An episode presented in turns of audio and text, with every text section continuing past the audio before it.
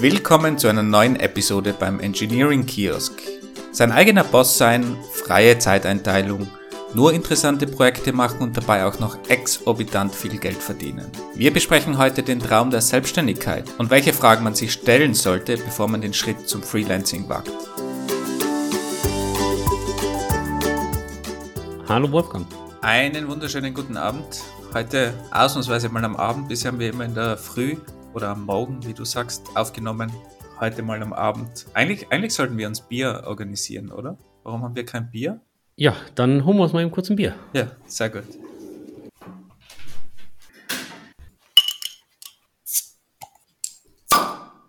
Okay, das klingt bei dir besser. Was gibt's bei dir heute? Ähm, ich habe ein Eiwit Weißbier aus Amsterdam, lokale Brauerei. Lokale Brauerei. Ui. Ich bin auch lokal. Äh, Boltenalt. Diesmal aber nicht aus dem Ruhrgebiet, sondern vom Niederrhein. Klingt doch sehr gut. Prost. Prost. So, heute machen wir ein bisschen was anderes. Du hast mich letztens zum Thema Open Source interviewt. Heute geht es dir mal ein bisschen an den Kragen.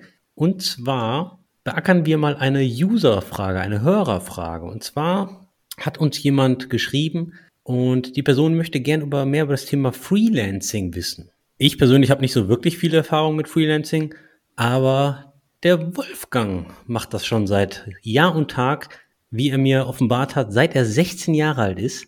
Das müsste also nach seinem aktuellen Alter kurz nach der Wende gewesen sein, als die Mauer gefallen ist. Wolfgang, ist das korrekt? Das dürfte ungefähr hinkommen. Ich glaube, das äh, Projekt, wenn ich mich richtig entsinne, das erste Projekt hatte mit CD-ROMs zu tun und das war eine extrem wilde JavaScript-Implementierung. Und da reden wir von JavaScript zu Netscape-Zeiten in einem Webprojekt, was dann schlussendlich auf CD gebrannt wurde und einem Buch beigelegt wurde. Und da habe ich irgendwie ein fancyes JavaScript geschrieben, dass wenn man was in die Zwischenablage postet, dass ein Copyright hinten dran gehängt wird, glaube ich. Warst du irgendwie für die AOL-CDs verantwortlich?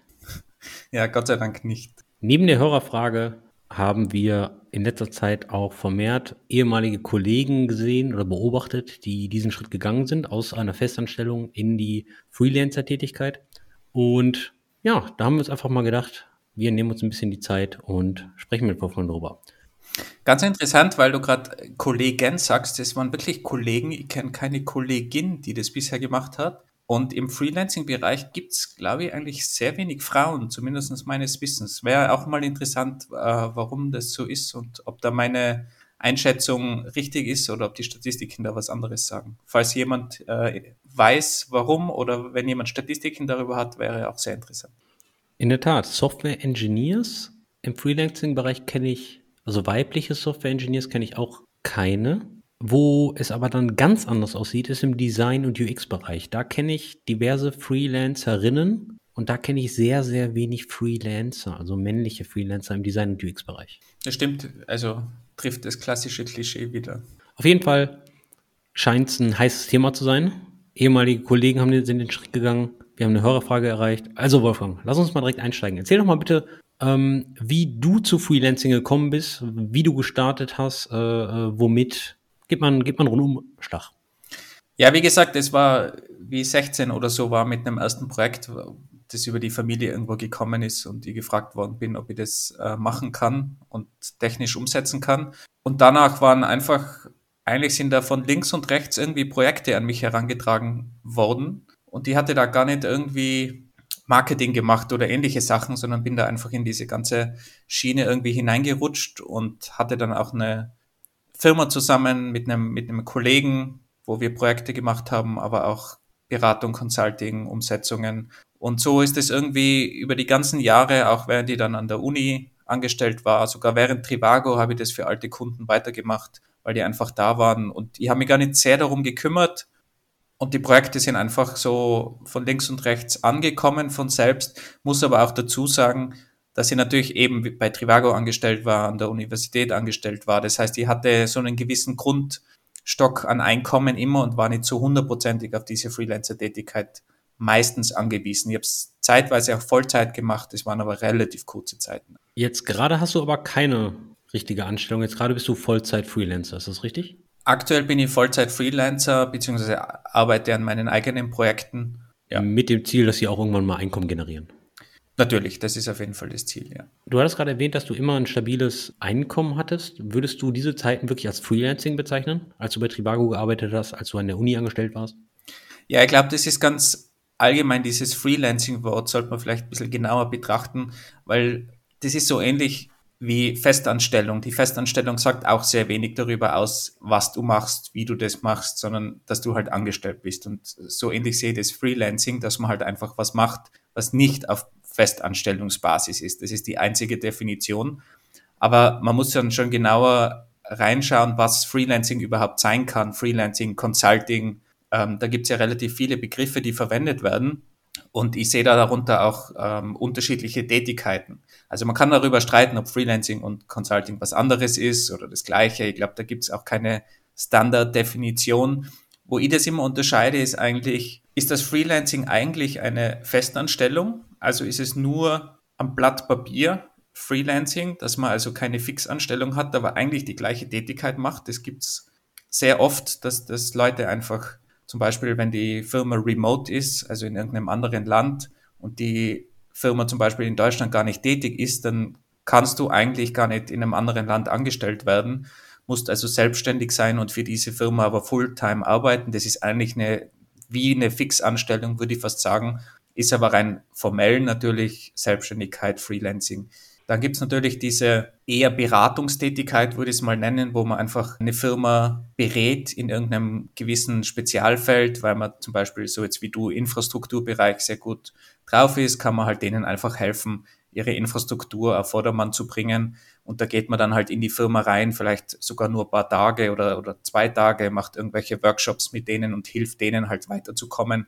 Das heißt, die zahlen dich für dein Knowledge. Das sind halt wirklich so kurze Aufträge, dann gibt es natürlich auch längere Aufträge, wenn man zum Beispiel Softwareentwickler ist, dass man halt über ein paar Monate vielleicht angestellt ist oder eben nicht angestellt ist, aber für eine Firma arbeitet, für, für ein größeres Projekt oder auch parallel mehrere Projekte. Also es kommt schon darauf an, wie viel man macht, ob man wirklich hands-on arbeitet für die Firma, ob man eher Beratungstätigkeiten macht, Workshops plant, Präsentationen gibt oder denen einfach zur Seite steht mit dem Knowledge, das man aufgebaut hat, oder ob man wirklich hands-on vielleicht sogar in der Firma sitzt vor Ort und was für die programmiert oder ein abgeschlossenes Projekt programmiert von zu Hause aus und denen dann einfach am Ende für einen gewissen Betrag übergibt, einfach eine klassische Softwareentwicklung. Die brauchen eine App, zum Beispiel irgendeine Web-App und du programmierst denen diese Web-App und die habt vereinbart, okay, diese Web-App kostet 3000 Euro. Und am Ende deliverst du diese Web-App und bekommst die 3000 Euro. Das klingt schon mal ganz interessant. Das sind auf jeden Fall, ich glaube, grundlegend unterschiedliche Arten von Arbeiten.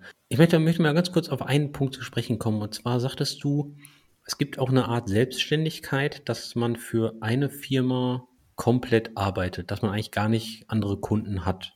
Ähm, ist das, was ist das, Remote Work oder? Ja, wie gesagt, eigentlich ist es, eigentlich ist es wie eine Festanstellung. Man arbeitet halt dann remote für eine Firma oder auch vor Ort. Also ich kenne viele, die, keine Ahnung, für Daimler zum Beispiel Mercedes oder sonst was einfach dort vor Ort arbeiten. Die arbeiten in dem Office von Daimler und sitzen da einfach drinnen, sind aber eigentlich selbstständig oder bei einer anderen Firma angestellt und sind dort Leiharbeiter oder sind eben selbstständig und arbeiten dort einfach 40 Stunden ganz normal wie normale Mitarbeiter, sind dort integriert natürlich auch. Ähm, je nachdem, je nach Firma ist man da unterschiedlich integriert natürlich. Darf man da jetzt zum Beispiel bei einem Team-Event, wo, es gratis Bier gibt am Abend, darf man da mitmachen als Externer oder nicht? Oder bei anderen internen Events.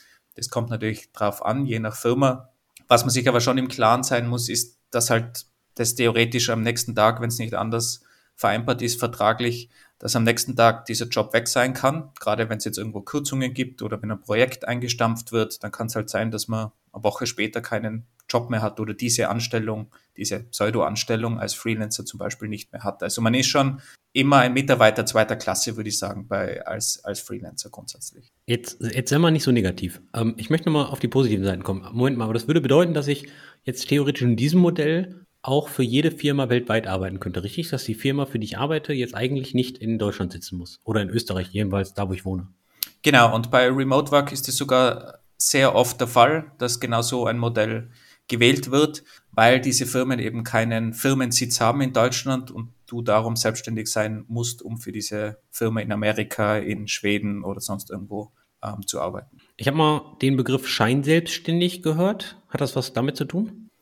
Denn die Scheinselbstständigkeit gibt es vor allem in Deutschland, in Österreich ist es weniger ein Problem. Ich glaube, es bis, ich weiß nicht genau, wie sie hundertprozentig definiert ist, ob es da überhaupt eine hundertprozentige Definition gibt, ab wie viel Kunden du keine Scheinselbstständigkeit mehr hast. Aber du laufst natürlich schon in dieses Problem, dass wenn du nur einen Kunden hast, dass das quasi eine Umgehung ist von dem deutschen Recht, wenn du von der Sicherheit als Angestellter und so weiter, wobei da im IT-Bereich natürlich eigentlich kein Problem besteht, dass man da irgendwie in prekären Verhältnissen arbeitet, ohne versichert zu sein und irgendwie mit einem extrem niedrigen Lohn, äh, Lohn wie bei Paketdiensten oder so. Also da hat man weniger das Problem, aber rein formell muss man da aufpassen und braucht eventuell ein, zwei andere Kunden, denen man auch Rechnungen stellt, damit man eben nicht in diese Scheinselbstständigkeit fällt. Du hattest gerade verschiedene Arten von, von Freelancing ähm, mal vorgestellt. Welche hast du primär gemacht oder beziehungsweise welche haben dir am meisten Spaß gemacht? Also ich glaube, meine, meine ersten Projekte waren klassisch eher Programmieren. Man definiert einen Projektumfang, irgendeine App oder irgendein Produkt, das man baut, definiert einen Preis, stellt ein Angebot. Drei Monate später, wenn man das delivert, wird das bezahlt. Das waren eigentlich die meisten Projekte zu Beginn. Später ist es dann, sind die Projekte einfach gewachsen. Dann habe ich schon andere Freelancer mit hereingenommen in mein Team und wir haben gemeinsam als, als Team sozusagen Produkte entwickelt, die dann ausgeliefert wurden an die Kunden. Und in letzter Zeit mache ich hauptsächlich Beratung in dem Sinne, dass ich Workshops mache oder Firmen mein Knowledge zur Verfügung stelle, das ich einfach über die letzten Jahrzehnte gesammelt habe und die haben irgendwo Schwierigkeiten oder wollen irgendeine spezielle Umstrukturierung oder klassisch, wenn eine kleine Firma wächst und irgendwann kommt, kommt dieser Punkt, ab wann brauche ich einen Teamlead, wie kann ich denn diese Transformation von dem Mini-Unternehmen, wo alles noch automatisch geht, irgendwie in eine in eine richtig strukturierte Firma überführen und die Firmen suchen dann Unterstützung zum Beispiel in so einem Bereich. Das sind dann eher klassische Projekte, wo man mal ein, zwei Tage mit denen einfach arbeitet und denen hilft, so ein bisschen zeigt, was denn üblich ist heutzutage. Das klingt jetzt eher so, dass deine Art von, von Freelancing-Jobs, die du bekommen hast, mit dir und deinen Erfahrungen gewachsen sind. Am Anfang hast du abgeschlossene Projekte gekriegt. Da habe ich gleich auch noch eine Frage, weil meines Erachtens nach rostet halt Software bezüglich der Maintenance, aber kommt gleich. Und über die Zeit hast du dann mehr, ich nenne es mal Beratung gemacht, hast, ich meine, beraten tut man ja, wenn man, wenn man ziemlich viel Erfahrung hat, wenn man weiß, wie Sachen laufen, wo man schon mal gegen die Wand gefahren ist, um Wissen zu teilen. Ist das, würdest du sagen, das stimmt so, dass du mit mehr eigener Erfahrung andere Art von Freelancing-Jobs gemacht hast? Stimmt natürlich, aber es ist auch meine persönliche Präferenz, einfach auf Problemstellungen hinzugehen und diese zu lösen in einem, in einem breiteren Umfeld, dass man einfach eben gesamtes Produkt delivert, eine, eine ganze App, dass man sich anhört, wo haben die Kunden ein Problem, wie kann man diese Probleme lösen, sei es jetzt mit einer App oder mit ne, irgendeinem Tool, aber auch mit einer Umstrukturierung oder mit einer Änderung in, in deren Ablauf, in deren Prozess. Ich glaube, es gibt aber sehr wohl andere Freelancer, die einfach einen ihr technologisches Knowledge einfach so weit aufbauen und die dann vielleicht einfach Spezialisten in, in irgendeinem ganz spezifischen Bereich sind, irgendwie Linux, Kernel, keine Ahnung, irgendwas hochperformantes und dann dort einfach auch klassische Programmierarbeiten oder, oder Problemlösungen in, in so einem Bereich machen. Aber klar entwickelt man sich über die Zeit und lernt auch Dinge, die man dann natürlich in, in den Projekten dementsprechend auch äh, weitergeben kann.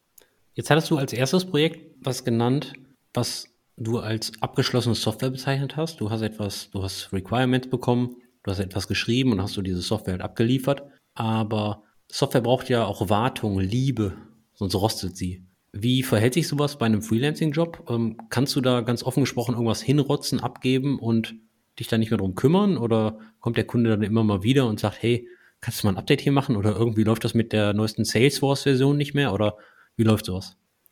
Ich glaube, das kommt wirklich auf den Kunden drauf an, aber es ist ein großes Problem, was du da ansprichst, weil klassischerweise Kunden wollen ungern mehr zahlen und wenn du denen sagst, okay, realistisch ist es halt so, dass du 20 Prozent von dem Projektwert nochmal pro Jahr einrechnen musst für Wartung und Weiterentwicklung und up-to-date halten, da haben viele Kunden keinen Spaß mit so einer Aussage. Das heißt, du musst auch wirklich kämpfen, damit die mehr Geld investieren in diese Wartung, in diese Updates, in die Beseitigung von Technical Debt. Und oft geht es auch rein um den Preis. Die wollen was möglichst billig haben. Die wollen keine schöne Umsetzung, gerade wenn es so projektbasierte Arbeiten sind. Die wollen ein Problem möglichst schnell gelöst haben. Und manche Firmen sind schon so weit, dass sie wissen, dass dort das mehr dazu gehört zu einer ordentlichen Lösung. Aber ganz, ganz vielen Kunden muss man denen, muss man das ganz genau erklären und probieren zu verkaufen, dass das wichtig ist. Aber ganz oft funktioniert es auch einfach nicht und die sind zufrieden, dass es eine Lösung gibt und irgendwann zwei Jahre später wird ihnen das auf den Kopf fallen. Die Beschreibung, die du gerade abgeliefert hast, die erinnert mich so hundertprozentig an so eine klassische Webagentur. Da macht man nämlich auch nur das, was der Kunde zahlt, keine Unit-Tests, möglichst günstig, bitte keine saubere Architektur, sondern raus, raus, raus und Geld einstreichen. Ja, jeder muss mal dieses Lehrgeld zahlen und wie gesagt, zwei Jahre später, wenn sie dann halt die Rechnung präsentiert bekommen, weil irgendwann kommt dann die IT-Abteilung und sagt, okay, dieses Ding läuft immer noch auf einer Version, die nicht mehr supported wird und äh, acht Jahre alt ist. Was machen wir jetzt damit? Und dann gibt es ein Problem zum Beispiel. Ich muss jetzt aber nochmal eine ganz kurze Lanze brechen für die Webagenturen. Natürlich ist nicht jede Webagentur so. Und wegen alter Software, du hast es gerade beschrieben. Wir hatten, glaube ich, mal in der ersten oder zweiten Episode über Side Projects geredet und da hattest du offenbart, dass du wohl noch Send Framework 1 im Einsatz hast, richtig? Ja, das ist korrekt. Danach hatten wir eine Diskussion beziehungsweise Hörerfeedback, dass in einer recht großen Produktfirma, die ihr eigenes Produkt hat, ebenfalls noch Zen Framework 1 im Einsatz ist und das noch richtig viel Geld verdient. Also, Wolfgang, du bist nicht der Einzige. Das, das stimmt. Ich habe auch Kunden, die Tools noch im Einsatz haben. Ich habe gerade einen, äh, da, da hat es kürzlich ein Problem gegeben und dann habe ich mit der IT-Abteilung geredet ähm, weil es da irgendwie ein Problem mit der Authentifizierung gegeben hat, mit deren Active Directory. Und dann hat dieser IT-Mitarbeiter einfach gemeint, okay, diese Ubuntu-Version, die unterstützen wir schon lange nicht mehr. Also entweder wir updaten die Ubuntu-Version, davor loggt er sich nicht mal mehr auf diesen Server ein, um irgendwas zu debuggen oder das Problem zu, zu finden. Und ich wurde ausgelacht über irgendwelche Server, die in der Ecke stehen und Staub sammeln, die das Geld verdienen, ja. Und sorry, sie kommen immer wieder, weil jede Firma hat sie. Ja, muss ich dir leider recht geben. Okay, kommen wir mal zum nächsten Punkt. Und zwar ähm, stelle ich mir immer die Frage, Warum soll ich denn Freelancer werden? Was sind denn so die drei, vier, fünf positiven Aspekte des Freelancer-Daseins? Also ich kann natürlich nicht für, für alle sprechen. Ich glaube, ganz viele machen, machen es einfach, weil es sehr gut bezahlt ist. Aber ich glaube, ein sehr wichtiger Punkt ist einfach, dass man eine andere Verantwortung hat gegenüber Projekte. Also man betrachtet Projekte viel gesamtheitlicher, dass man wirklich verantwortlich ist für von UI bis zur Datenbank selbst macht, auch die Probleme analysieren muss zuerst vom Kunden, weil ganz viele Kunden wissen gar nicht, was sie wollen. Also gerade wenn man so Projektaufträge macht, ist es, glaube ich, wirklich ein sehr interessantes Geschäft und ich habe extrem viel dabei gelernt, weil, weil es halt wirklich darum geht, ein Angebot zu schreiben. Du musst den Kunden überzeugen, du musst die Architektur designen, du musst also wirklich alles machen. Du bist dein eigener Chef sozusagen schaffst dir auch selber an, was du zu tun hast, welche Teile du ähm, schreiben musst, in welcher Zeit du die schreiben musst. Du musst ähm, die Estimates machen, du musst dann das Angebot machen. Also du bist wirklich eine komplette Firma in einer Person. Das habe ich immer sehr spannend empfunden und habe, wie gesagt, hat mir auch extrem viel gebracht ähm, für meine anderen Jobs und auch später, gerade den Umgang mit Kunden, äh, der war für mich extrem wichtig. Und das klingt jetzt alles sehr positiv, aber es gibt natürlich auch negative Sachen, gerade wenn es um, um Zeiteinteilung geht. Du kannst zwar selber deine Zeit einteilen, aber du musst auch selber deine Zeit einteilen. Und deine Estimates müssen dann halt auch stimmen, weil sonst sitzt du halt einfach an den Wochenenden genauso an dem Projekt, weil es gibt eine Deadline am Montag und der Kunde, dem Kunden ist komplett egal, ob es da Wochenende ist oder nicht. Lass uns, lass uns mal kurz bei den positiven Seiten bleiben. Du sagtest gerade, du kannst hier aussuchen, woran du arbeitest. Da wollte ich dich fragen, ist das wirklich so? Weil, also ich stelle mir jetzt vor, ich fange jetzt damit an. Und wenn ich damit anfange und jetzt noch keine, keine lange Schlange an Kunden habe, dann ist es eher so, dass ich auf gut Deutsch eigentlich sogar vielleicht sogar die Nutte bin, weil ich einfach auch Geld brauche. Ich muss halt leben. Da kann ich mir nicht wirklich aussuchen, ah, für Heckler und Koch, ja, die zahlen zwar sehr gut, hm, möchte ich eigentlich nicht arbeiten, aber gut, irgendwer muss die Miete zahlen. Gerade am Anfang kann es natürlich sein, dass du Kunden oder Projekte annehmen musst, die vielleicht weniger interessant sind, sofern du auf das Geld angewiesen bist. Aber ich glaube, wenn man allgemein interessiert ist kann man auch bei Projekten, die jetzt vielleicht am Anfang weniger interessant wirken, auch noch einiges lernen. Und gerade wenn man so ein komplettes Projekt übernimmt, kann das schon auch sehr spannend sein. Aber wie, es in einem normalen Job halt auch ist bei einer Festanstellung, du machst auch nicht 100 Prozent Sachen, die dir gefallen in der Festanstellung. Und so ist es halt bei der Selbstständigkeit auch. Und wenn du das dritte Wochenende durcharbeitest, weil du eine Deadline erfüllen musst, das macht auch keinen Spaß, auch wenn das Projekt noch so interessant ist. Wie viele Projekte bzw. Kunden hast du schon aktiv abgelehnt? Nicht aus Zeitgründen, sondern weil das Projekt dir ja nicht spannend vorkam oder weil dir irgendwas nicht geschmeckt hat? Ich habe da jetzt keine, keine Nummer im Kopf, aber ich habe vor allem Projekte abgelehnt, wo ich keinen Mehrwert gesehen habe, dass ich der Firma einen Mehrwert bringen kann. Also zum Beispiel, ich hatte gerade kürzlich mit einem Kunden eine Diskussion, wo ich dann am Ende einfach gesagt habe, okay, es ist nett, ihr könnt euch da jetzt was programmieren, aber sucht euch einfach jemand, der euch das in Excel schnell implementieren kann. Und das mache ich garantiert nicht, weil ich kein Excel-Mensch bin und auch keine Excel-Erfahrung habe. Und das macht einfach keinen Sinn. Also da war ich auch so ehrlich, dass das keinen Sinn macht. Und eher waren solche Projekte, wo ich, wo ich den Kunden einfach geholfen habe, eine richtige Lösung zu finden, auch wenn ich gar nicht die Lösung war.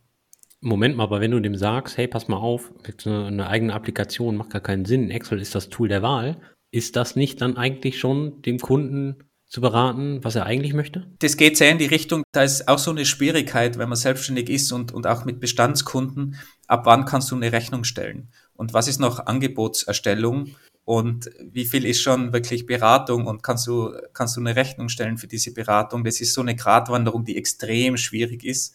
Und ich mache es mittlerweile wirklich so, dass ich auch oft sage, okay, äh, wir müssen dieses Projekt genauer beleuchten. Wir können uns das mal in einem Tag genauer anschauen, ein Tagessatz und ich schrei am, am Ende kommt dann, purzelt da ein Dokument heraus, wo dann einfach genauer drin steht, um was es geht in diesem Projekt, was es für Möglichkeiten gibt für die Umsetzung.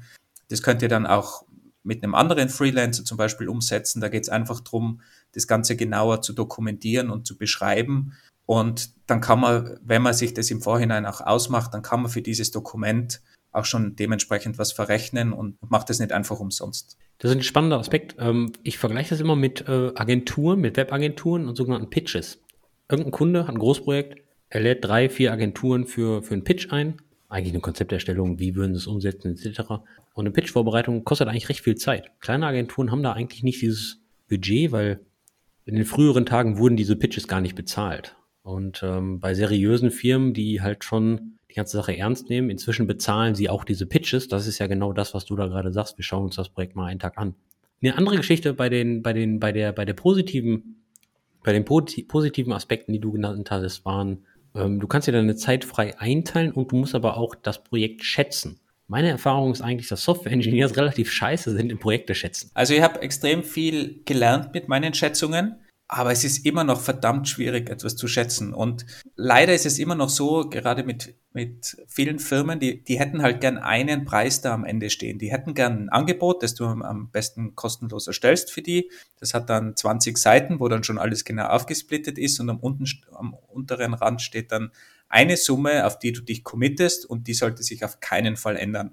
Wenn du dann zum Kunden kommst, sagst, ah, wir machen das agil, das ist der Stundensatz, es könnte mal 100 Stunden sein, vielleicht sind es auch 300 Stunden. Die wenigsten haben da wirklich einen Spaß damit. Also gutes Schätzen ist extrem schwierig. Mir kommt vor, die Kunden werden mittlerweile offener, dass es einfach schwierig ist zu schätzen.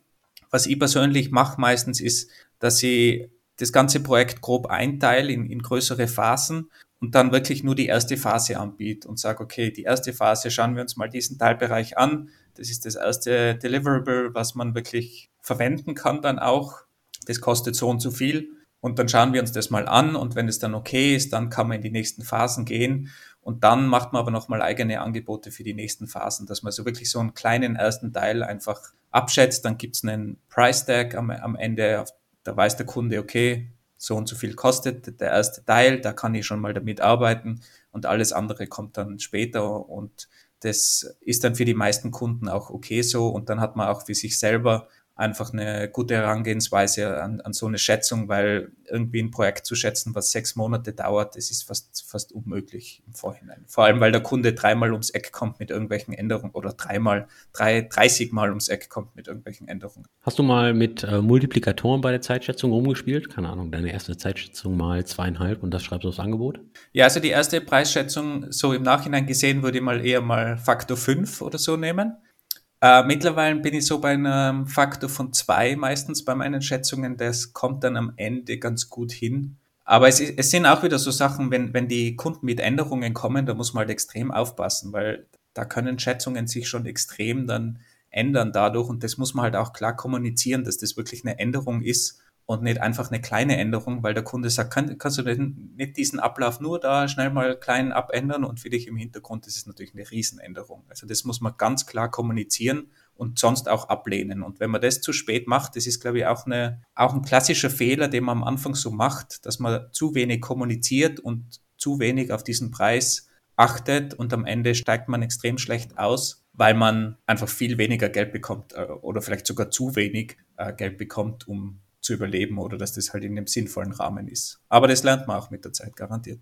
Das würde ich aber jetzt aber auch mal recht generalisieren, weil dieses Problem der Zeitschätzung und der, der frühen Kommunikation, das sollte eigentlich jeder Software-Ingenieur, der mit einem Projektmanager, Produktmanager oder ähnlichem zu tun hat, mit einer, mit einer toughen Deadline, und ähm, während des Projektes ändern sich die Anforderungen. Ich glaube, das kennen, das kennen viele unserer Hörer und Hörerinnen. Der Unterschied ist aber, dass du einen Projektmanager hast, der sich darum kümmert und wahrscheinlich auch dir, ähm, vor allem wenn du agil arbeitest, das ja jede Woche im Idealfall sogar noch kürzer überprüft, sind wir noch in der Zeit oder, oder muss sich da irgendwas ändern. Das heißt, da kümmert sich eine Person nur um diesen Bereich. Und wenn du nur Programmierer warst und und keine Projekte gemanagt hast, dann ist es natürlich für dich eine andere Verantwortung, die du hast. Und da musst du auf deine eigene Zeit achten und äh, deine eigenen Schätzungen machen und deine, vielleicht deine Zeit tracken. Also was mir extrem geholfen hat, ist wirklich ganz hartes Tracking auf die Minute genau, wenn es möglich ist, um wirklich die eigenen Schätzungen zu überprüfen und vor allem danach auch daraus zu lernen, wenn du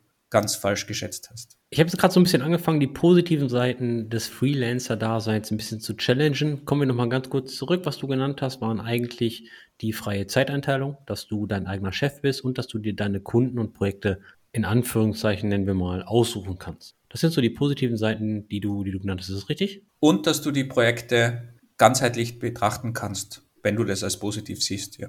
Was würdest du sagen, sind die, sind die, sind die Kernpunkte der, der negativen Seiten, der Schwierigkeiten. Was würdest du sagen, boah, das ist aber ein Rattenschwanz, den hatte ich nicht so im Zettel.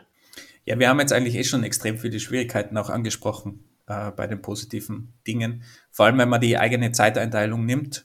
Das kann positiv sein, ist aber auch wirklich eine große Herausforderung, die Selbstdisziplin zu haben, dass man da wirklich die, die Zeit investiert, dass man die richtigen Schätzungen macht, dass man da keine Probleme hat und am Ende nur Wochenenden durcharbeitet, weil es eine Deadline gibt. Alles rund um Schätzung und Zeiteinteilung kann auch ein extrem negativer Punkt sein und wirklich auch die ganze Motivation womöglich auffressen von einer Selbstständigkeit. Also gerade da würde ich extrem aufpassen. Und wenn jemand schlecht ist im Selbstmanagement, in der Selbstdisziplin, kann das durchaus ein Problem werden. Das heißt nicht, dass man das nicht lernen kann, aber man muss auf jeden Fall extrem aufpassen. Du hast jetzt ein bisschen Selbstdisziplin äh, genannt und äh, für die Arbeit, aber wie, wie, kommst du denn an die Arbeit? Ich meine, du stellst dich ja bestimmt nicht mit einem Schild an die Straße äh, in Tirol und sagst, hey, ich bin ITler und kann programmieren, gib mir Arbeit. Du sprichst da schon einen sehr wichtigen Bereich an, und zwar die Kundenakquise, die unter Umständen, vor allem wenn du davon leben musst, sehr schwierig ist. Ich hatte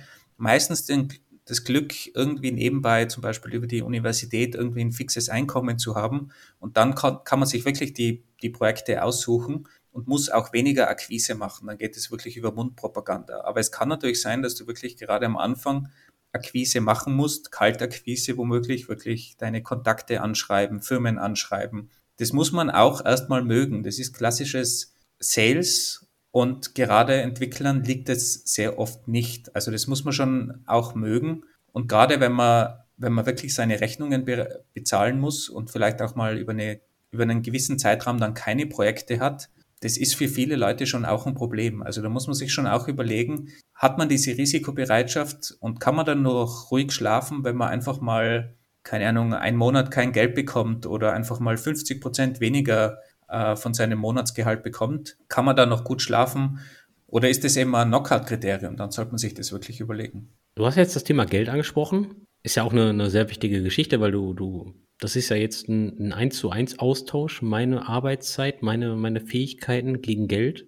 Ähm, woher weiß ich denn, wie viel ich überhaupt wert bin oder meine Arbeit? Wie, weiß ich nicht, wie, wie nennt man das Thema? Preisfindung? Also wie ich schon gesagt habe, ist gerade wenn man so Projektarbeiten macht und einen Preis für diesen für dieses Projekt am Ende dann irgendwie drunter schreiben muss bei diesem Angebot, dann hat man da extreme Probleme. Bei einem klassischen Stundensatz ist es schon ein bisschen einfacher. Da gibt's diese, diese Faustregel, ähm, Bruttogehalt mal zwei, wobei man da natürlich auch genauer darauf achten muss, was jetzt ein Bruttogehalt ist. Man darf da nicht einfach eine 40-Stunden-Woche annehmen. Du hast ja Urlaub, du hast einen Krankenstand. Du musst dich vielleicht selber weiterbilden. Du kannst ja nicht 40 Stunden in der Woche nur geben und nirgends was wieder nehmen im, im Sinne von, von Lernen. Also da muss man auch extrem aufpassen, was man da an Stunden wirklich annimmt. Und ich habe das auch ganz oft erlebt, wenn man dann irgendwem sagt, ja, ich habe einen Stundensatz von 150 Euro, nehmen wir mal an, oder 100 Euro ist einfach zu rechnen, dann fangen die Leute so im Kopf rechnen an, okay, der arbeitet also 40 Stunden in der Woche mal 100 Euro, das sind 4000 Euro, die der in der Woche verdient, mal vier, das sind 16.000 Euro, die der pro Monat verdient wow, das ist, ist, ist nicht schlecht. Und dann in, in den Kopf, Köpfen schwirrt dann so 16.000 Euro pro Monat herum. Wenn man aber das sinnvoll rechnet, ich habe da eine Zahl, die mir immer ganz gerne merke, im Durchschnitt hat man 222 Arbeitstage im Jahr. Das heißt, da ist der klassische Urlaub und die Krankenzeiten schon abgerechnet. Mit dem kann man ganz gut rechnen. Und wenn man jetzt ähm, rechnet, man hat mal den Taschenrechner auspacken. Jetzt kommt der Akademiker, der einen Taschenrechner braucht. Okay, jetzt, jetzt, jetzt bin ich gespannt. Rechne du mal äh, Jahresgehalt durch 222. Weil es ganz interessant ist, wie man, das, wie man das rechnet. Also nehmen wir mal an, ein durchschnittlicher Entwickler, das, das haben wir ja auch kürzlich gerade getweetet, bekommt 66.000 brutto im Jahr. Wenn man jetzt das dazu rechnet, was der Arbeitgeber noch zusätzlich an Abgaben zahlt, ich rechne das jetzt mal mit, mit 30 Prozent ungefähr ein, was der zahlt an, an Versicherungen und anderen Abgaben. Und wenn man das jetzt dividiert durch die 222 aktiven Tage, die man wirklich hat in einem Jahr, durch acht Stunden, dann kommt man bereits auf 48 Euro. Also 48 Euro Stundenlohn. Viele Menschen vergessen das, dass das wirklich unter Umständen schon sehr hoch ist, was die eigentlich pro Stunde verdienen. Und als Selbstständiger musst du ja dann noch ähm, deine Versicherung selber zahlen. Du musst äh, womöglich eine Ausfallversicherung zahlen. Du musst Pensions-, Rentenversicherung zahlen. Du brauchst einen Buffer. Was ist, wenn du ein, eine Woche später deinen, deinen Job verlierst für zwei Monate? Du brauchst vielleicht eine Haftpflichtversicherung. Also, wenn man das alles mitrechnet, dann ist man sehr schnell auf so einem Stundensatz von, von 100 Euro. Und was eher üblicher ist, so im, im deutschsprachigen Raum, ist, ist schon eher über, über 100 Euro mittlerweile für, für einen normalen Entwickler. Aber man darf eben nicht vergessen, dass da im Hintergrund viele Abgaben liegen, die man noch tätigen muss, Steuern und so weiter. Und die muss man natürlich auch mitberechnen, wenn man wirklich so einen Preis definiert. Also ein Anfängerfehler ist, glaube ich, ganz oft, dass man sich da unter Wert verkauft und da sollte man im Vorhinein wirklich darauf achten, dass man da schon einen sinnvollen Preis hat, wo man dann auch gut damit leben kann. Verlangst du andere Preise für andere Arten von Freelancing? Beispiel, du musst programmieren, Preis A, du gibst Consultancy, Preis B? Ja, natürlich. Also ist ganz klar, wenn jetzt jemand quasi auf mein, auf mein Wissen zurückgreifen will, was ich in den letzten 30 Jahren angehäuft habe, dann sollte das ja mehr wert sein, als wenn ich jetzt irgendeine simple JavaScript-Umsetzung mache, um aus der Zwischenablage irgendwas, wenn was kopiert wird, was hinten dran hängt. Kurzer Einwand. Die Wende war 32 bis 33 Jahre her, nicht 30 Jahre. Kannst du, kannst du sagen, was du, was du aktuell so aufrufst pro Stunde? Also ich habe gerade kürzlich ein bisschen, bisschen Research gemacht, weil ich auch wieder jetzt eben mehr Freelancer als früher und meine, meine Preise ja auch irgendwie nicht mehr up-to-date sind. Daher weiß ich eben, dass wirklich für Programmierer, Jobs, klassische Programmierer auf jeden Fall 100 Euro plus drin sind und Beratertätigkeiten gehen dann auf jeden Fall in, in Richtung 150 Euro, würde ich mal sagen, so in, in dem Bereich.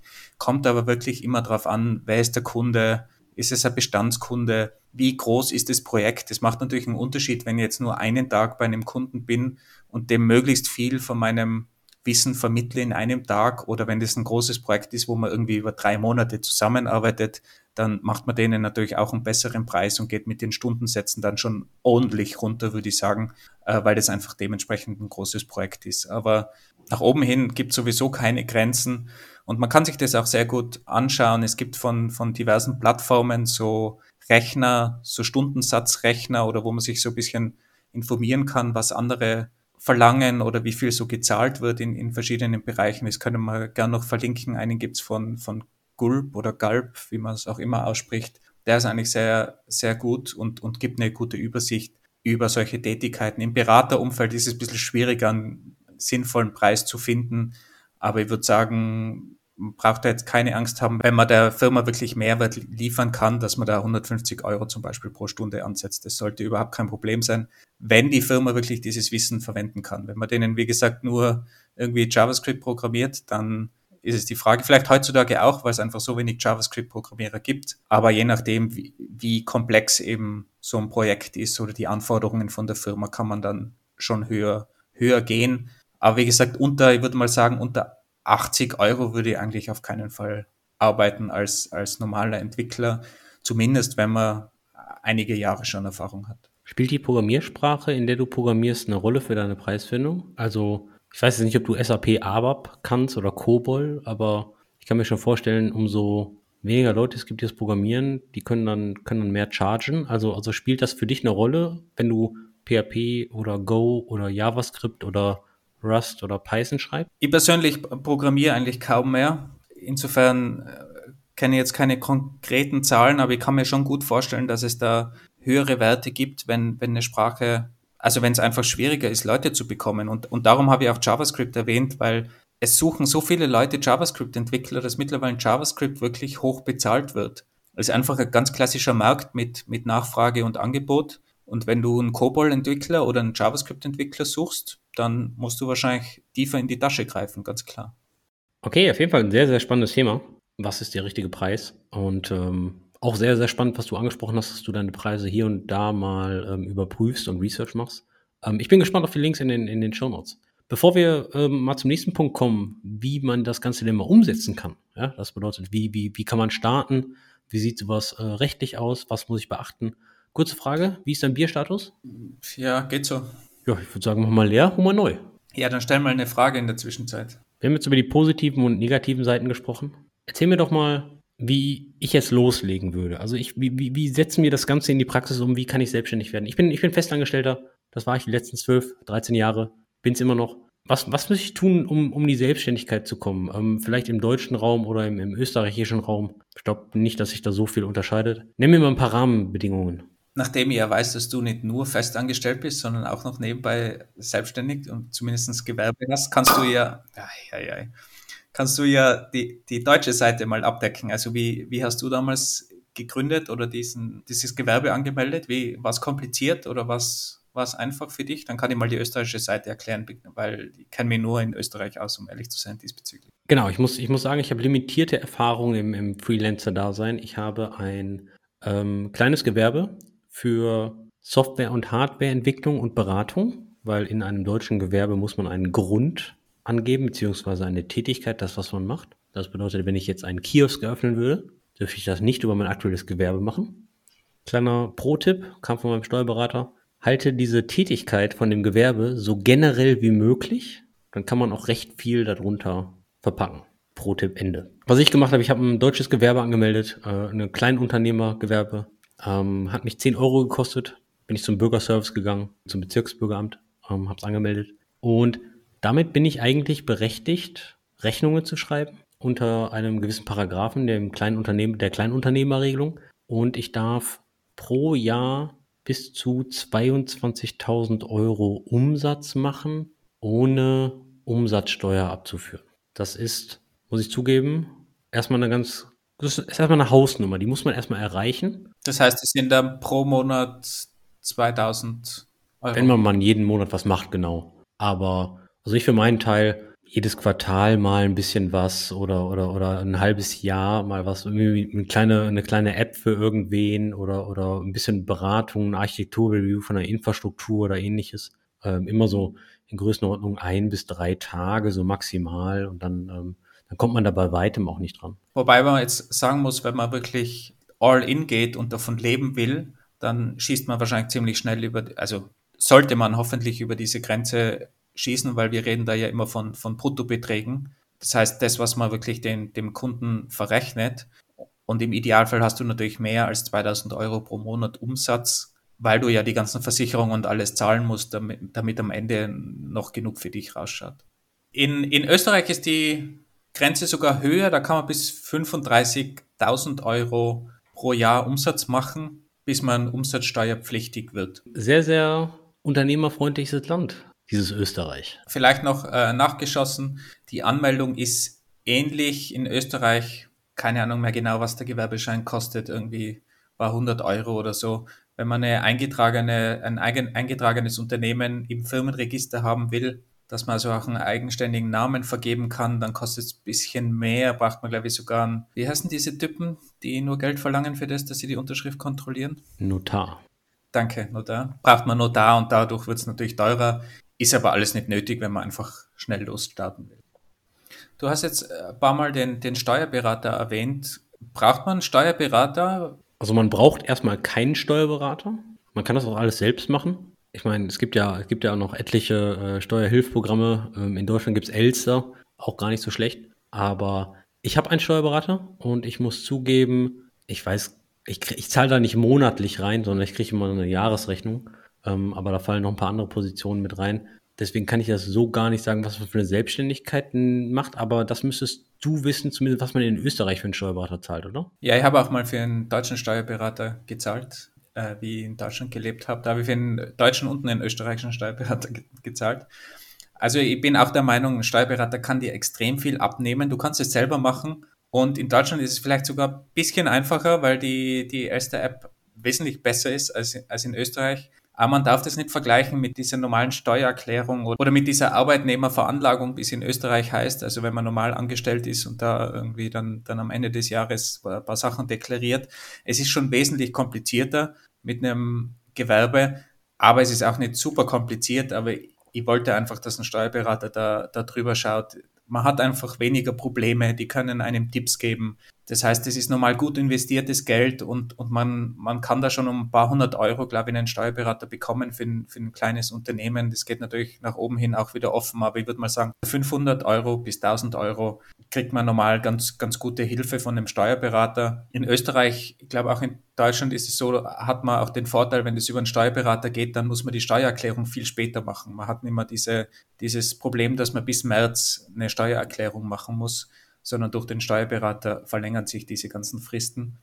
Und äh, das kann ich eigentlich nur jedem, jedem empfehlen, weil man da einfach viel, viel zurückbekommt normalerweise über die, dieses Wissen, wie wir schon geredet haben. Wenn man als Berater arbeitet und dieses IT-Wissen weitergibt, so ist es halt auch bei Steuerberatern. Die, die machen das seit, seit Jahrzehnten und die können die einfach auf diese ganzen kleinen Fehler hinweisen und man hat dann einfach weniger Probleme. Und vor allem, wenn man sich nicht diese Gedanken ständig machen will, was ist mit diesen Steuern und, und was für Formulare und diese ganzen Abkürzungen. Und also ich persönlich bin eigentlich sehr froh, einen Steuerberater zu haben. Oder in meinem Fall eine Steuerberaterin. Die Fristverlängerung gibt es in Deutschland ebenfalls. Sehr vorteilhaft. Du hattest gerade 500 bis 1000 Euro genannt. Pro Monat, pro Jahr? Welchen, pro Quartal? Pro welchen Zeitraum reden wir da? Das war jetzt pro Jahr. Wobei dann natürlich auch nochmal ein Unterschied ist, ob der zum Beispiel die Buchhaltung auch macht machst du die selber, die Buchhaltung? Ich mache sie zum Beispiel selber. Habe da eine, eine App für, für Österreich, eine Web-App, wo ich einfach die Buchhaltung selber mache und der kann sich dann einfach, der Steuerberater kann sich dann die, die CSV-Datei am Ende runterladen und macht dann die, die Feinarbeit sozusagen. Aber es gibt natürlich auch dieses Modell, ähm, habe ich gerade von einem Freund gehört, das liegt so bei 1500 Euro, den schickt man einfach auch die ganzen Rechnungen per E-Mail und der macht die Buchhaltung und alles. Also da schickt man einfach die Rechnungen weiter und alles wird erledigt von dem Steuerberater slash Buchhalter. Also das, wenn man diese Service in, in Anspruch nehmen will, wird es natürlich teurer, aber dann hat man sozusagen alles ausgelagert.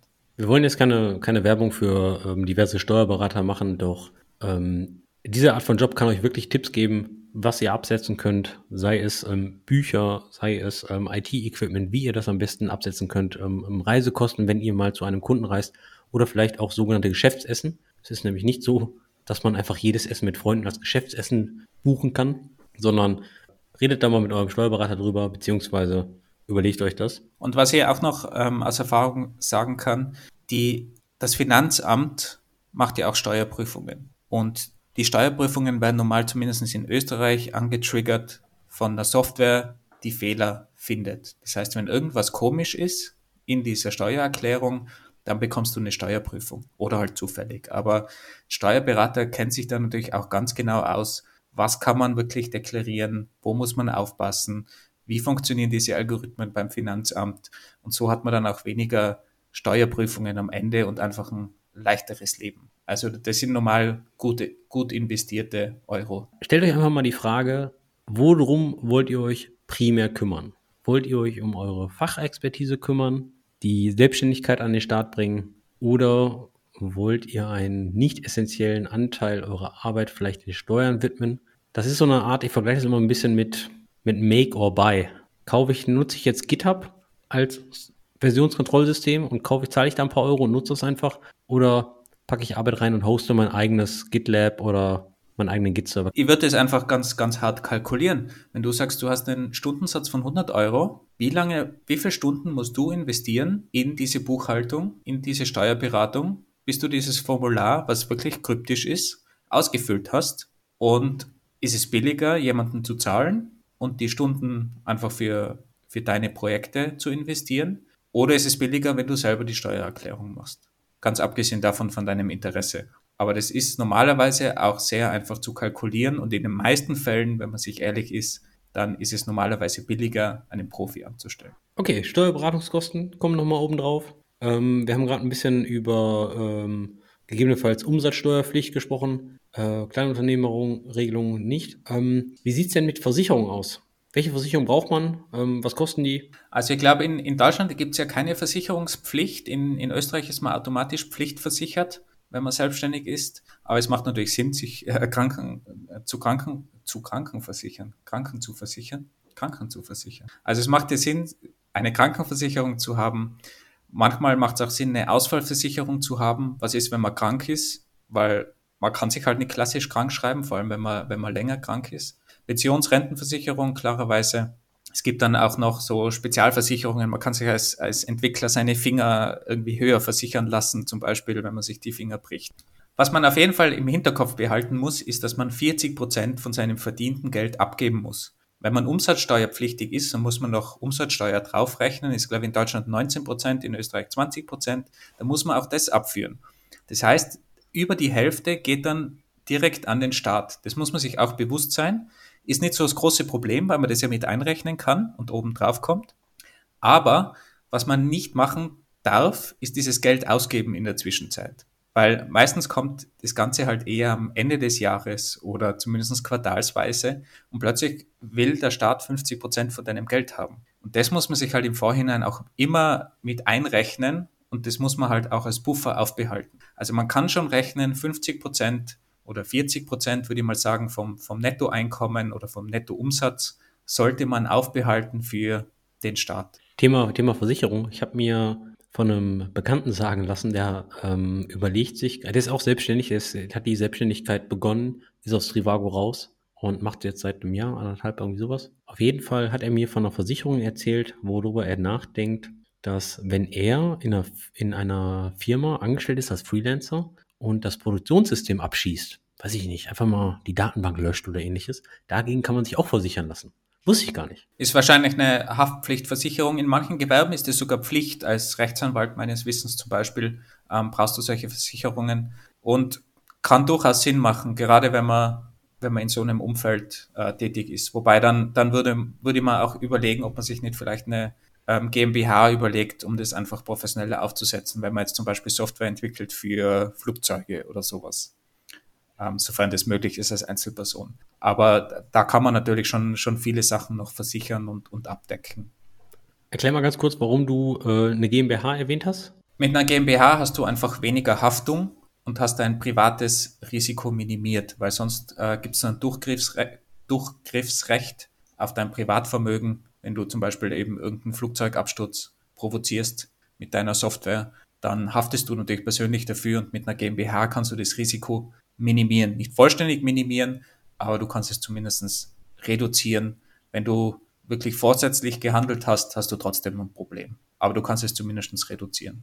Jetzt reden wir natürlich von dem Worst, Worst, Worst Case. Also ich muss zugeben, ich kenne keine Person, die irgendwie diesem Szenario auch nur mal nahe gekommen ist. Aber äh, ja, du, du, du hast schon gesagt, ähm, hast schon richtig gesagt, ob man überhaupt als Einzelperson mit einer UG, mit einem kleinen Gewerbe überhaupt an Flugzeugsoftware darf, weiß ich jetzt auch nicht, müssten wir mal Boeing fragen. Wenn wir also einen Boeing-Mitarbeiter in der Hörerschaft haben, würde uns das gern mal interessieren. Aber ansonsten äh, interessant, interessant. Also es, man muss eine ganze Menge beachten, welche Kosten man vorhalten muss, wann diese fällig werden. Steuerrückerstattung äh, oder Steuerzahlungen, ich glaube jährlich. Ähm, in Deutschland sind äh, Umsatzsteuerzahlungen, Umsatzsteuervoranmeldungen ähm, quartalsweise.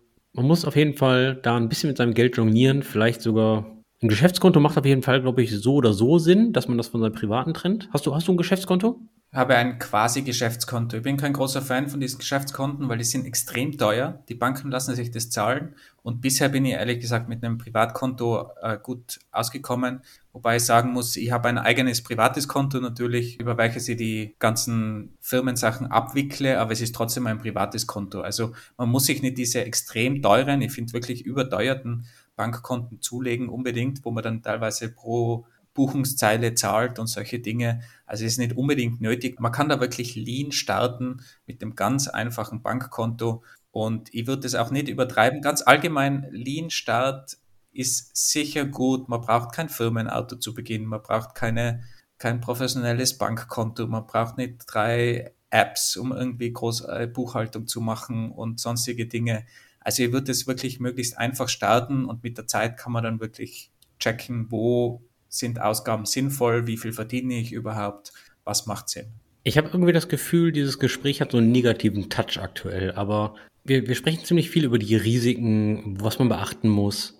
Aber im Endeffekt bist du ja zurzeit Freelancer, also sage ich mal so, so schlimm kann es ja nicht sein, beziehungsweise die positiven Seiten überwiegen. Es ist auf jeden Fall als IT-Mensch wie auch in der normalen Festanstellung aktuell sicher kein großes Problem, Jobs und Projekte zu finden, wenn man einigermaßen delivert. Der Anfang ist immer schwer, weil man sich halt einen Kundenstock aufbauen muss. Aber was ich auch gemerkt habe, wenn du einen Kunde hast, der zufrieden ist mit dir, dann läuft es über Mundpropaganda. Und ich habe eigentlich fast alle meine Projekte über irgendwelche Connections bekommen, also jetzt kein Vitamin B, sondern einfach Leute, die gesagt haben, ja, frag mal den, ich kenne jemand, weil grundsätzlich fragen die Leute, ja, kennt ihr jemanden, der dieses Problem lösen kann? Und alle sind irgendwie auf der Suche. Ich habe auch mit einem Kunden aktuell zu tun, der ein paar Freelancer sucht. Und ich habe in meinem Umfeld gefragt, kennt ihr nicht jemanden in dem Umfeld für Oracle? Und ich kenne wirklich relativ viele Leute, die auch viele Freelancer anstellen und alle haben gemeint, ja, wir haben gerade einen neuen, wir haben den jetzt fix angestellt, der ist kein Freelancer mehr und wir suchen selber nach diesen Freelancern. Also irgendwie sucht eh jeder nach, nach guten Leuten. Insofern sind wir als IT-Leute einfach privilegiert und es ist wahrscheinlich aktuell extrem leicht in diese Selbstständigkeit überzulaufen und Projekte zu finden. Wenn man da eine gewisse äh, Runway hat über ein paar Monate, wo man sich über Wasser halten kann, in den paar Monaten wird man Kunden und Projekte finden, garantiert. Zwei andere Wege sind, ähm, hat mir ein, Bekannter empfohlen oder ein, ein Freund, der es gerade gemacht hat, macht euch mal ein Profil auf freelancermap.de oder freelancermap.com, verlinken wir in den Show Notes. Das ist eine, eine, eine, deutsche Plattform, wo Firmen Ausschreibungen machen zum, zu Themen und da könnt ihr erstmal starten, ähm, um erstmal erstmal Kunden zu kriegen. Alternativ schaut mal auf LinkedIn oder Zing von euren ehemaligen Arbeitskollegen, die vielleicht die Firma gewechselt haben. Schreibt ihnen doch einfach mal eine Nachricht, hey, sucht ihr irgendwas in dem Bereich? Ähm, einfach mal sogenannte Cold Messages, ja, aber ich meine, so cold sind die ja nicht, weil ihr kennt die Leute ja, habt ja mit denen zusammen gearbeitet. Und ihr werdet erstaunt sein, wie viele Leute das gegebenenfalls äh, nutzen. Hey, ähm, ja, doch, ähm, für den kann ich bürgen, der hat wirklich Expertise in, im Bereich JavaScript, im Bereich React oder ähnliches. Probiert das einfach mal aus. Ähm, ist gegebenenfalls eine, eine Art und Weise, wie ihr mal an äh, Kunden kommt. Die besseren Leads bekommt man sicher über sein eigenes Network. Und auch wenn es nicht sofort funktioniert, die Leute haben im Hinterkopf, ist selbstständig. Und wie gesagt, einen großen Auftrag, den ich mal bekommen habe, der war über einen Freund, der einfach im Krafttraining mit einem anderen war und der von dieser Firma war einfach verzweifelt und hat im Krafttraining gefragt, kennt ihr jemanden, der mir dieses Problem lösen kann? Und der hat gemeint, ja, frag mal den Wolfgang, der ist ein Freund von mir und äh, ist ein langjähriger Kunde jetzt von mir einfach über, über diesen Weg. Also es passieren wirklich so ganz klassische Netzwerkeffekte. Also das eigene Netzwerk funktioniert normalerweise am besten. So hätten wir das Thema Kundenakquise auch abgehakt. Kommen wir, kommen wir zum letzten Punkt.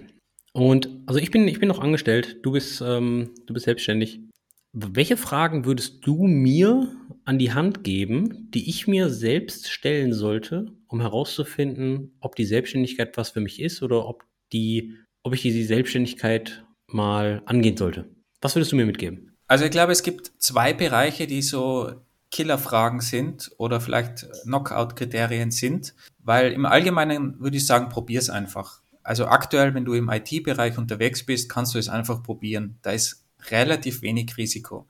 Die zwei Knockout-Kriterien, die ich habe, sind einerseits dein persönliches Risikoprofil. Ich kenne Leute, die können einfach extrem schlecht mit Risiko umgehen.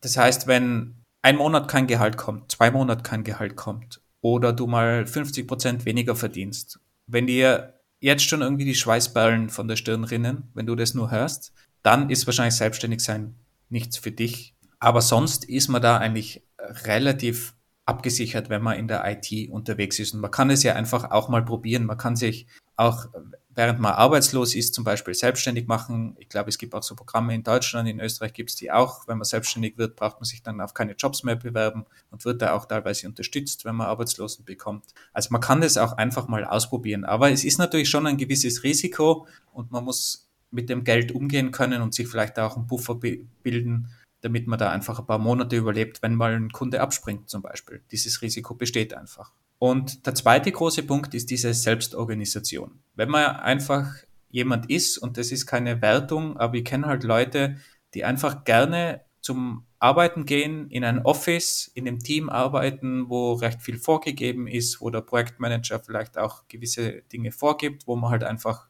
gerne an irgendwelchen spezifischen technischen Problemen äh, sitzt und, und diese lösen will und man überhaupt kein Interesse hat an Finanzen, Steuern, Versicherung, Marketing, wie bekomme ich meine Kunden, wie kann ich denn dem Kunden was verkaufen, wie kann ich Angebote ordentlich schreiben, wie, muss, wie kann ich Schätzungen machen, äh, wie mache ich das Projektmanagement, mein eigenes Projektmanagement, wann stehe ich in der Früh auf, um, um an dem Projekt zu starten. Also wenn man diese ganzen Organisationsskills einfach hasst oder, oder nicht hat, dann ist wahrscheinlich selbstständig zu werden auch nicht sinnvoll. Also die, die gewisse Bereitschaft zur Selbstorganisation muss man einfach haben und es gibt einfach Leute, die wollen das nicht, ist vollkommen okay. Die freuen sich einfach, wenn sich andere Leute den Kopf zerbrechen über solche Dinge.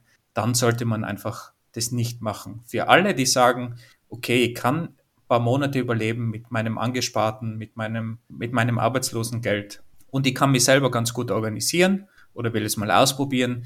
All denen kann ich das eigentlich gerade aktuell nur empfehlen, weil der Arbeitsmarkt sucht nach vielen guten Leuten und insofern ist es aktuell auch gar nicht so schwierig, Kundenakquise zu machen oder Kunden zu bekommen. Und man kann es ja auch einfach mal ausprobieren und nach ein paar Monaten oder einem Jahr kann man immer noch zurückgehen in eine Festanstellung. Das ist überhaupt kein Problem, auch vom CV. Ich glaube, ganz im Gegenteil, jeder, der selbstständig mal war, weiß, was man da lernt und was man für Qualitäten mitbringt für einen festangestellten Job. Und ich glaube, dass das im CV eigentlich eher positiv rüberkommt und nicht irgendwie ein, ein negatives Kriterium ist. Also ich habe von, von Freunden und Bekannten schon jegliche Stories mitbekommen. Die eine Story, die auf der einen Seite sehr positiv war, er hatte einen relativ hohen Tagessatz angesetzt bei einem Kunden, der mal angefragt hat und dann ähm, ging das Projekt über, über sechs, neun Monate und diesen sehr hohen Tagessatz hat er sogar konstant über sechs bis neun Monate durchgekriegt. Muss man natürlich sagen, er hat in, in recht moderater Zeit sehr, sehr viel Geld verdient. Man muss aber auch sagen, und das sagte er mir, er wollte in dieser Zeit gar keinen Urlaub machen, weil er von diesem Geld so geblendet wurde. Er hatte dann sozusagen so, so eine Art goldene Handschellen an. Das ist natürlich dann die negative Seite.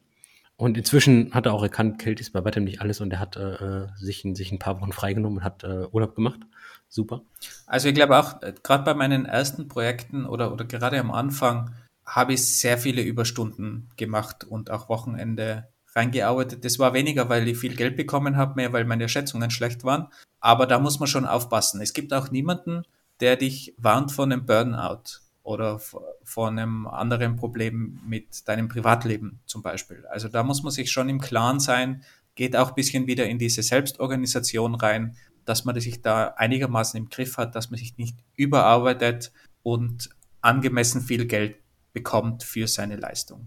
Der andere Bekannte hat es probiert und hat nach vier oder fünf Monaten oder ich glaube nach einem halben Jahr dann gesagt, okay, der geht wieder zurück in das Angestelltenverhältnis. Primär, weil er sagte, die Akquise, der, der ganze Sales-Part und die Selbstorganisation, die ist nicht sein Ding, er hat es ausprobiert und ist wieder zurück. Sagte aber auch, er ist sehr dankbar für die Erfahrung und sagte, dass das neues Angestelltenverhältnis zu finden, war jetzt auch nicht wirklich schwer. Ich meine, ITler werden gerade an jeder Ecke gesucht, sei es äh, Softwareentwickler, sei es Projektmanager, Data Science, Data Analysten, ähm, Designer. Also jeder, der, der, wie sagt so ein Freund so schön, Licht am Fahrrad hat, findet gerade einen Job. Vielleicht noch als, als kleiner Tipp oder, oder Möglichkeit, wer jetzt, wer jetzt nicht voll all in gehen will. Man kann das natürlich auch nebenbei, neben einer Festanstellung machen, habe ich auch gemacht. Man muss das natürlich mit dem Arbeitgeber abklären. Vermutlich hat man dann eine Klausel im Vertrag, aber üblicherweise ist es nicht so ein Problem, wenn man in der gleichen, wenn man nicht in der gleichen Branche tätig ist. Also wenn man bei Trivago arbeitet und jetzt vielleicht einen Preisvergleich nebenher programmiert, ist das vielleicht ein Problem oder für Booking arbeitet, aber sonst ist es normalerweise weniger ein Problem. Und so kann man das mal ausprobieren, vielleicht mit ein, zwei kleinen Projekten, die man nebenher neben einer Festanstellung macht. Aber ich glaube, das klassische Freelancing oder, oder wer das mal richtig ausprobieren will, der sollte schon all in gehen, um einfach mal dieses Gesamtpackage zu bekommen. Aber wer mal das ausprobieren will, kann es natürlich auch neben, nebenbei machen, ganz ohne Risiko natürlich. Kleiner Zusatz zum deutschen Recht. Falls ihr angestellt seid, ihr müsst das sogar beim Arbeitgeber anmelden, dass ihr eine Nebentätigkeit habt. Der Grund ist ganz einfach, die, dass die Freizeit und die Wochenenden zum, zur Erholung da sind. Wenn ihr jetzt also eine Nebenbeschäftigung habt, dann arbeitet ihr dort auch und könnt euch äh, nicht erholen. Und die zweite Geschichte, die Nebentätigkeit darf das darf den, das eigentliche Angestelltenverhältnis ähm, nicht negativ beeinflussen. Das sind die zwei Hintergründe. Ich glaube, in Deutschland sind es, glaube ich, 48 Stunden, die man auch maximal arbeiten darf. Das heißt, wenn man 40 Stunden Arbeitsverhältnis hat, dann darf man nur 8 Stunden zusätzlich arbeiten. Aber wenn man selbstständig ist, überprüft ja auch niemand. Also wenn man da, egal was für Stunden man da angibt, das ist ja dann einem selber überlassen. Ist aber auch natürlich auch gefährlich mit Burnout, Überstunden und so weiter, Workaholic-Leben. Da muss man auch aufpassen, wenn man natürlich einen 40-Stunden-Job hat, kann man da nebenbei überhaupt noch sowas zusätzlich stemmen, weil wenn man wirklich Kundenzufriedenheit haben will, sollte man natürlich auch delivern und das braucht halt eine gewisse, gewisse Zeit und ein gewisses Commitment. Und wenn man sich dann am Wochenende, wo man lieber nicht am Computer sitzt, dann aber am Computer sitzen muss, um irgendwas fertig zu bekommen, also das sollte man schon auch immer mitbedenken. Fragt einfach mal eure Personalabteilung. Ihr seid nicht der, die erste Person, die sowas anfragt. Die können euch da ein paar Sachen zu erzählen. Und wir hoffen, die Folge hat euch etwas ähm, etwas Lust auf das Freelancing-Thema gemacht? Zusammenfassend, wie gesagt, wir können es auf jeden Fall empfehlen. Probiert es aus, wenn ihr das machen wollt. Startet Lean, macht, ihr, macht euch nicht zu viel Gedanken darüber, was man jetzt wirklich machen muss, steuertechnisch. Man lernt es am Weg. Achtet immer darauf, dass ihr nicht zu viel arbeitet, dass ihr genug Buffer am Weg mit einplant. Und ich glaube, alles andere ergibt sich eigentlich auch am Weg, beziehungsweise lässt sich auch ganz einfach googeln aber man braucht sich da nicht den Kopf zerbrechen, dass das irgendwie ein extrem großes Projekt ist, um, eine, um ein Gewerbe zu starten oder um, um selbstständig zu sein. Also das ist relativ easy und man kann da einfach loslegen. Das war's von uns für heute. Wie immer gilt Feedback an stetisch@engineeringkiosk.dev oder über Twitter engkiosk. Und wir hoffen natürlich auch, dass wir auf Twitter eure Erfahrungen lesen können falls ihr zum Beispiel in die Selbstständigkeit gegangen seid oder aktuell überlegt oder ob ihr sonst irgendwie Erfahrungen in dem Bereich habt. Wie gesagt, wäre sehr hilfreich. Es lesen auch einige mit auf Twitter und ich glaube, es freuen sich auch alle über nette Geschichten und Erfahrungsberichte von euch. Bis bald. Tschüss. Ciao und wir stoßen noch an, Andi, oder? Prost. So, Intro musst du leider machen. Der Hund muss raus. Ich habe schon Mecker bekommen hier.